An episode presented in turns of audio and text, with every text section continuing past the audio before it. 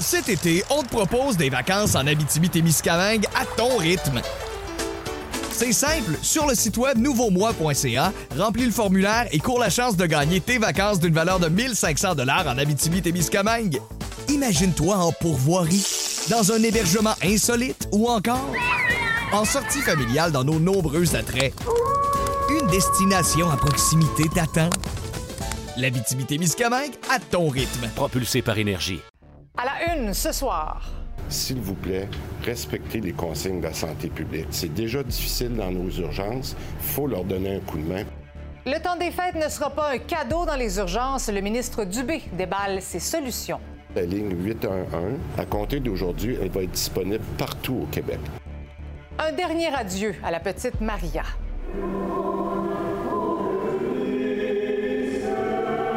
Ce moment, le plus important, c'est l'amour à la famille.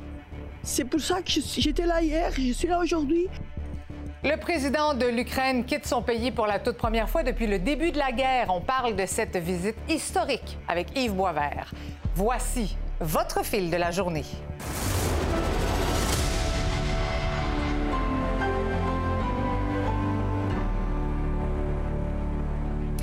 Bonsoir. Alors qu'on est en plein préparatif hein, pour Noël, on pense aux cadeaux, à nos déplacements, aux réveillons, eh bien, les employés du réseau de la santé, et particulièrement dans les urgences, se demandent, eux, comment ils vont passer à travers le temps des fêtes. Même le ministre de la Santé a dit que ce ne serait pas de tout repos. Alors, Louis-Philippe Christian Dubé ajoute une nouvelle mesure pour tenter, et je dis bien tenter, de désengorger les urgences.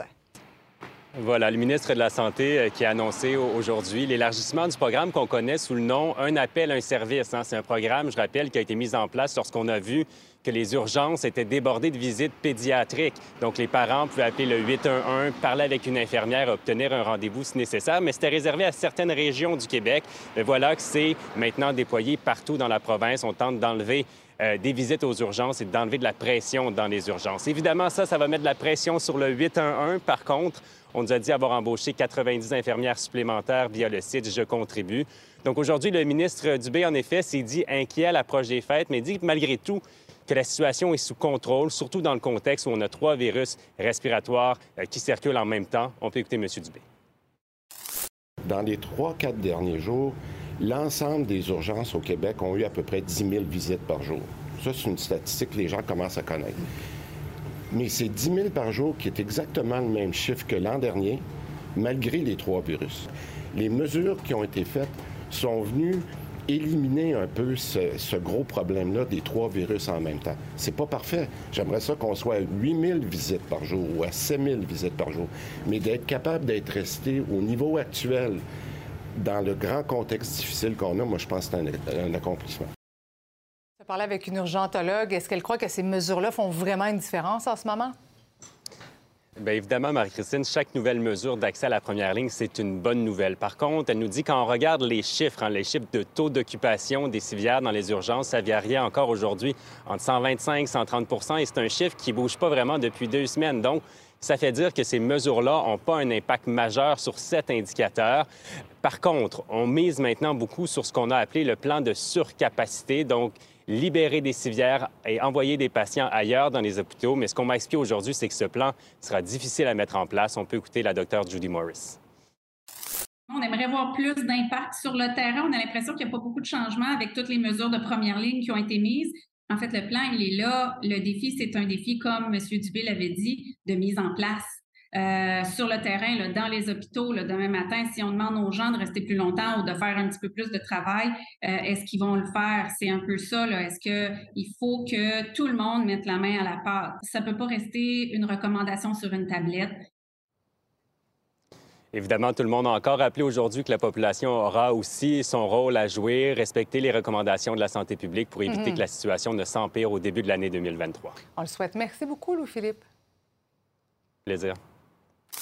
L'heure était au recueillement ce matin en la cathédrale orthodoxe ukrainienne Sainte-Sophie à Montréal. Il y a des dizaines de personnes qui ont rendu hommage, un dernier hommage à la petite Maria, 7 ans, qui a été happée mortellement la semaine dernière.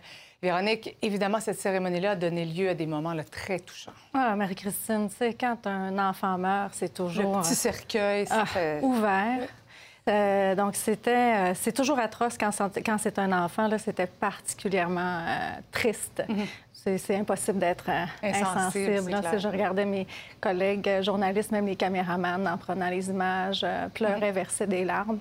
Euh, ce père-là, qui arrive euh, du combat, euh, déjà de l'enfer de la guerre, qui atterrit ici dans un autre enfer. étonnamment, c'était la mère qui semblait la plus forte là-dedans, comme si elle était prête à se battre pour les deux enfants qui lui restent.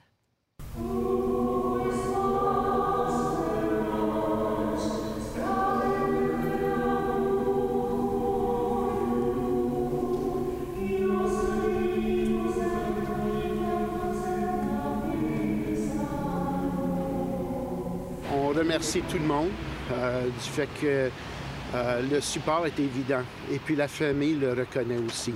Au début, euh, la mère qui est venue tout seule ici pour débuter une nouvelle vie, elle se sentait peut-être seule, mais aujourd'hui, c'est clair, c'est pas le cas. Fait qu'elle se sent supportée, le soutien est énorme.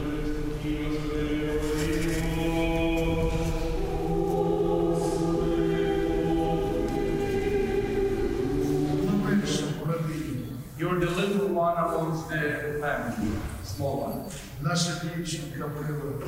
Our, you're our sweet daughter. You are granted the love, given the love, express the love. The family, they were escaping the war. They were hoping they're in safe place. The father were defense Ukraine, uh, and uh, it makes even harder I, I can't I can't express this how how we feel this. It's uh, uh, we all in shock.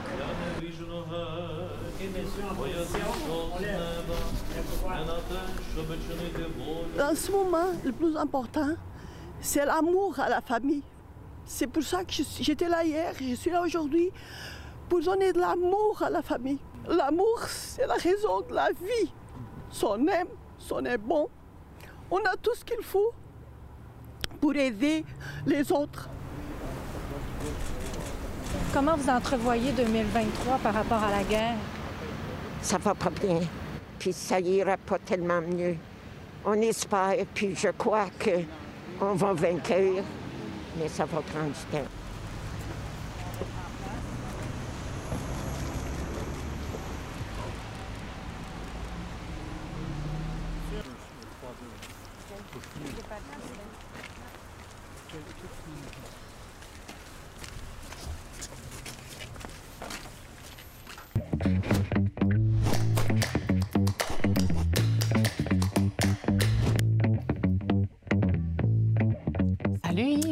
Christine ah, Il faut qu'on parle de cette rencontre importante, historique entre Vladimir Zelensky et Joe Biden. C'était son premier déplacement international hein, depuis le début de la guerre, évidemment. Et on apprend que Washington va fournir le système de défense Patriot. On va tout de suite écouter un extrait.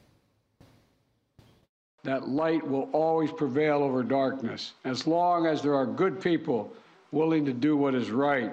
The American people have been with you every step of the way, and we will stay with you. We will stay with you for as long as it takes. What you're doing, what you've achieved, it matters not just to Ukraine, but to the entire world. Donc, Yves, c'est une rencontre importante pour l'image, oui, mais pour l'aide apportée par les Américains. Pour l'aide, et tu l'as dit, c'est historique, Marie-Christine. Écoute, c'est un conflit. Euh, il y a des conflits qui, ont fait, qui font plus de morts. En ce moment, il y a une guerre au Yémen mm-hmm. dont on ne parle pas beaucoup, qui a fait plus de 300 000 morts. Mais ce conflit-là, en Europe, euh, c'est l'événement de l'année. Et c'est un événement qui euh, a de quoi inquiéter parce qu'on ne sait pas comment ça finit, cette histoire-là. Et il se trouve que la Russie fait des menaces d'utilisation de l'arme nucléaire, et ce qui est un tabou absolu dans les relations internationales. Et donc, il y a, autour de ça une tension incroyable. Et cet homme-là, qui était un inconnu il y a, un an, hein, qui était un ancien comédien. Il était connu un peu par les amateurs de politique américaine parce que c'est lui qui avait, euh, sur lequel Donald Trump essayait de faire pression pour qu'il ouvre une enquête sur le fils de Joe Biden. Ça, c'était bien avant. Et donc, euh, son nom avait circulé, mais même dans son pays, il n'était pas si populaire que ça avant la guerre. et la guerre l'a transformé, absolument. C'est un héros. Vraiment, son, geste et sa, façon d'être, de résister, est proprement et physiquement héroïque. Il se rend sur les lieux de terrain, et, euh, sur les lieux de, conflit, il va euh, voir les, dégâts, il, interpelle la communauté internationale et là, ben, dans ces images-là qu'on voit, c'est absolument poignant parce que le regard, il y a une photo qui, résume tout le drame qu'il vit. Le regard envers Joe Biden qui, a l'air de dire Aidez-nous, on est un pays martyrisé par la Russie en ce moment. Et donc, le fait que ce soit son seul voyage, très bref, hein, il retourne ce soir après euh, son adresse au Congrès, ben, ça dit aussi, les États-Unis disent à Poutine nous, on va rester là et l'Occident va continuer à soutenir. Et ça, c'est un. Le, degré de, euh, la force de ces armes de défense est incroyable et les, Russes ne sont pas bien équipés. Leur armée manque de morale, les troupes sont mal formées. Et, Une perte de euh, contrôle totale. Absolument. Même si Poutine, même il dit que c'est un peu difficile, continue. Ça ne veut pas dire que c'est moins dangereux, mm-hmm. mais ça veut dire que euh, en ce moment, le message de Washington, c'est de dire on ne les laissera pas tomber. Yves, merci beaucoup. On va continuer de suivre ça de près, évidemment. Merci. À demain. À demain. Restez là. Retour vos bulletins régionaux suivent à l'instant.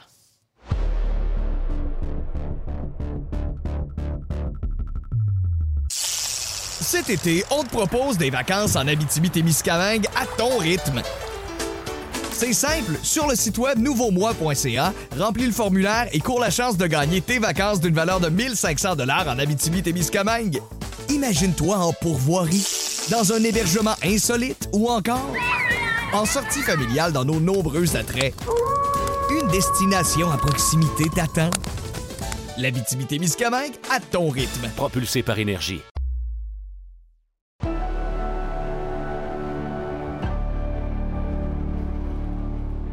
On va y aller avec une bonne nouvelle. Le Québec a dépassé ses objectifs de réduction d'émissions de gaz à effet de serre pour l'année 2020. Mais il y a un bémol. Cette baisse est en partie attribuable à la pandémie puisque les Québécois sont demeurés à la maison. Et il y a d'autres cibles encore plus ambitieuses qui devront être dépassées au cours des prochaines années, comme nous le dit Jean-Simon Buis.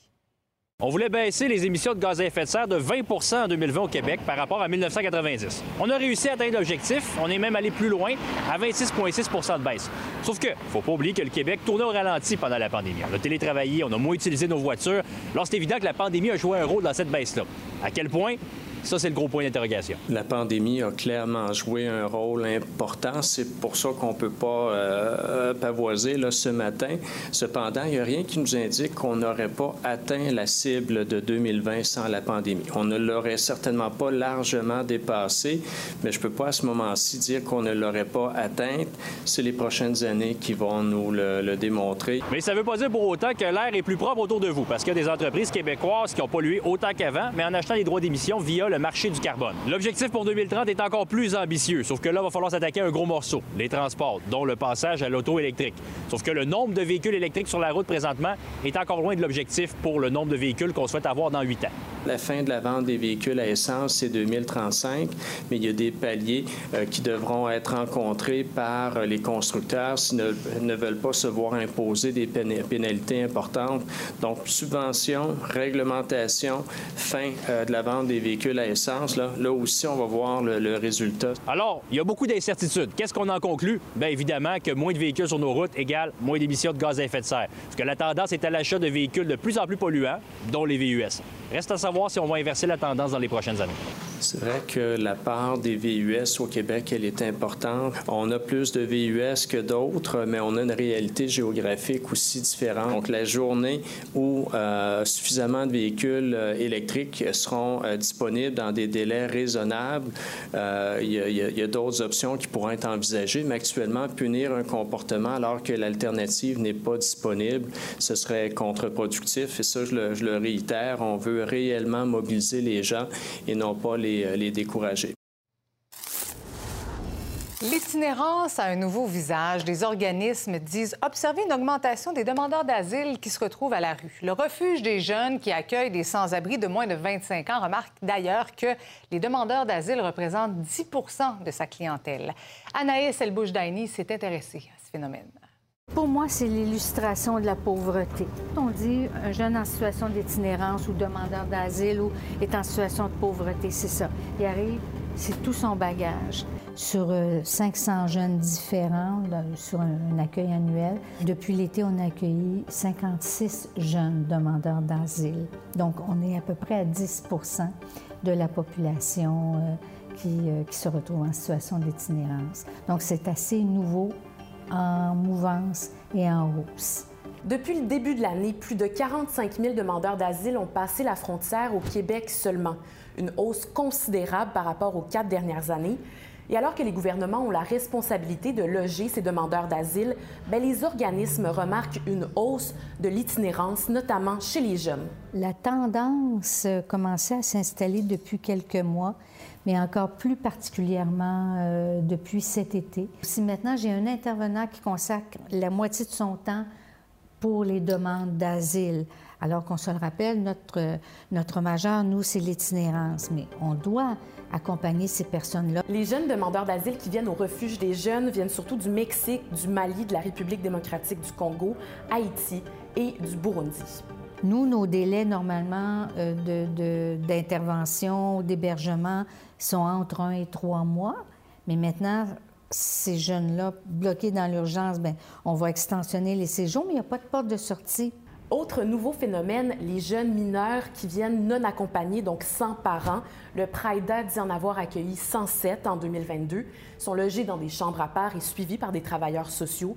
Mais pour ceux qui sont à la rue, la situation est bien différente. Euh, il y a des jeunes qui ont quitté leur pays euh, pour des raisons euh, reliées à leur orientation sexuelle. On a des jeunes, quelques jeunes, ils ne sont pas très nombreux encore, qui sont arrivés par le chemin Roxham. Moi, sur 56 jeunes accueillis là, depuis l'été, j'en ai une vingtaine qui présentent des problèmes de santé mentale à l'évidence. Et pourquoi sont encore les organismes communautaires qui doivent assumer ce que l'État n'arrive pas à assumer?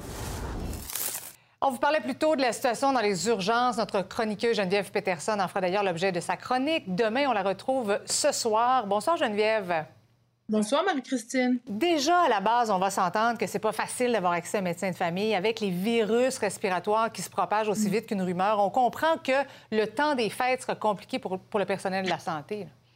Oui, euh, pas seulement pour le personnel de la santé, j'ai envie de dire euh, pour la population en général et les parents en particulier. Mm-hmm. Tu le disais, un médecin de famille, c'est une chance. Et même quand on en a un, euh, avoir un rendez-vous relève du parcours du combattant. En ce moment, c'est ce dont je vais discuter demain dans ma chronique parce que, bon, les délais, euh, on, l'a vu, le Christian Dubé qui faisait des mises en garde aujourd'hui sont absolument monstres. Les urgences sont engorgées et je veux pas être alarmiste, mais il y a quelque chose un peu qui fait peur là-dedans quand même. On se dit, vaut mieux pas être malade, vaut mieux pas avoir à se présenter à l'urgence ou chez notre médecin.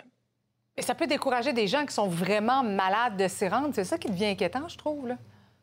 Bien, c'est très, très inquiétant. Puis en même temps, il ne faut pas que ça décourage les gens. Euh, il y a quand même des services comme le 811. Là, aujourd'hui, quand même, il y a eu une annonce à ce sujet-là concernant les services euh, pédiatriques. C'est sûr que l'attente est très, très longue. Euh, histoire personnelle, moi, j'ai attendu trois heures pour avoir ah accès à une infirmière au 811. Mais un coup qu'on lui parle à cette infirmière-là ou à cet infirmier-là, on a rapidement accès à des ressources. Euh, moi, ce que je trouve dommage, c'est justement, que les gens, entendant ces, ces, discours-là, en guillemets, attendent trop longtemps parfois pour aller à l'urgence ou pour consulter un médecin. Et quand on s'y rend, parfois, l'état s'est aggravé. Là. Est-ce que les solutions de Christian Dubé vont vraiment changer les choses? Moi, j'ai l'impression que M. Dubé est absolument tellement sincère dans mm. sa démarche, mais le système de la santé, c'est un monstre. C'est un monstre avec 12 têtes. J'ai l'impression qu'il faudrait tout effacer, recommencer. Évidemment, on ne peut pas faire ça. Donc, et ça, ce sera le partenariat public-privé qui sera la solution à tout ça? On sait que c'est quand même quelque chose qui est éminemment controversé. On verra. Puis en attendant, bien, on se croise les doigts et on essaie de ne pas tomber malade. On souhaite de ne pas être malade pour ce temps des Exactement. Et évidemment, on peut lire ta chronique sur nouveau.info. Merci beaucoup, Geneviève. Merci à toi. Merci. Maintenant, sur une note beaucoup plus joyeuse, le Cirque du Soleil s'installe au Centre Bell pour le temps des fêtes avec le spectacle Cortéo qui a été repensé dans une formule pour amphithéâtre. La première aura lieu ce soir, mais notre collègue Jérôme Scalia a pu assister à une répétition un peu plus tôt aujourd'hui.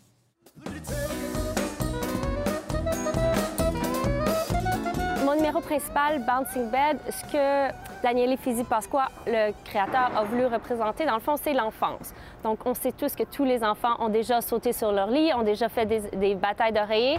Évidemment, on ne fait pas juste sauter sur les lits. Il y a une petite touche sur le soleil, donc on fait des flips, on saute d'un lit à l'autre. Comparé à une trampoline, nos lits, et on perd ça de côté. Donc, la, trampoline, en tant que telle, elle est tout petite. Donc, il faut que tu sois vraiment capable de rester sur place tout en faisant tes acrobaties. Puis, tu as aussi le facteur qu'il y a des gens qui sautent autour de toi en même temps que toi. Donc, il faut toujours que tu sois synchronisé avec l'autre personne. Alors, ici, on a mon costume, mon pyjama pour sauter sur les lits, ma robe d'Italian Angel. Toute ma famille, cousins, cousines, nièces, neveux viennent voir le spectacle à des spectacles différents. Donc, ah, c'est génial d'être à Montréal pour le temps des fêtes, même si on travaille. Ça va faire ma deuxième fois que, j'ai la chance de performer à Montréal. Donc euh, ça, ça me donne la chance de pouvoir euh, euh, montrer à mes amis puis mes proches qu'est-ce que je fais pour vivre. Sur il n'y a, pas de douleur, il a pas de... C'est juste un rush d'adrénaline puis le moment présent. Tous les, soucis, c'est un peu méditatif où ce que tous les soucis, il n'y a plus rien qui existe autour. C'est qu'est-ce qui se passe à la seconde près t'es juste comme rempli d'émotions, de bonheur, de fierté, puis tu flottes en fait. Puis on a la chance dans le tournée de devenir, oui, de venir de plein de pays différents, de backgrounds différents, mais on vient tout un petit peu du, de, la même, du même type de carrière de la gymnastique et tout. Donc, on a quand même des, on a beaucoup de références qui vont être similaires. C'est juste une grosse famille, donc on n'a pas besoin de se parler pour se comprendre. Le CF Montréal a un nouvel entraîneur. Il s'agit de l'Argentin Hernan Losada. Il était entraîneur du DC United de Washington en 2021 et 2022. Euh, Il avait été euh, congédié après six matchs lors de la dernière saison. Herman Losada a été milieu de terrain offensif dans différentes ligues entre 2003 et 2018. Cet été, on te propose des vacances en Abitibi-Témiscamingue à ton rythme. C'est simple, sur le site web nouveaumois.ca, remplis le formulaire et cours la chance de gagner tes vacances d'une valeur de 1500 dollars en Abitibi-Témiscamingue. Imagine-toi en pourvoirie, dans un hébergement insolite ou encore en sortie familiale dans nos nombreux attraits. Une destination à proximité t'attend. L'Abitibi-Témiscamingue à ton rythme. Propulsé par énergie.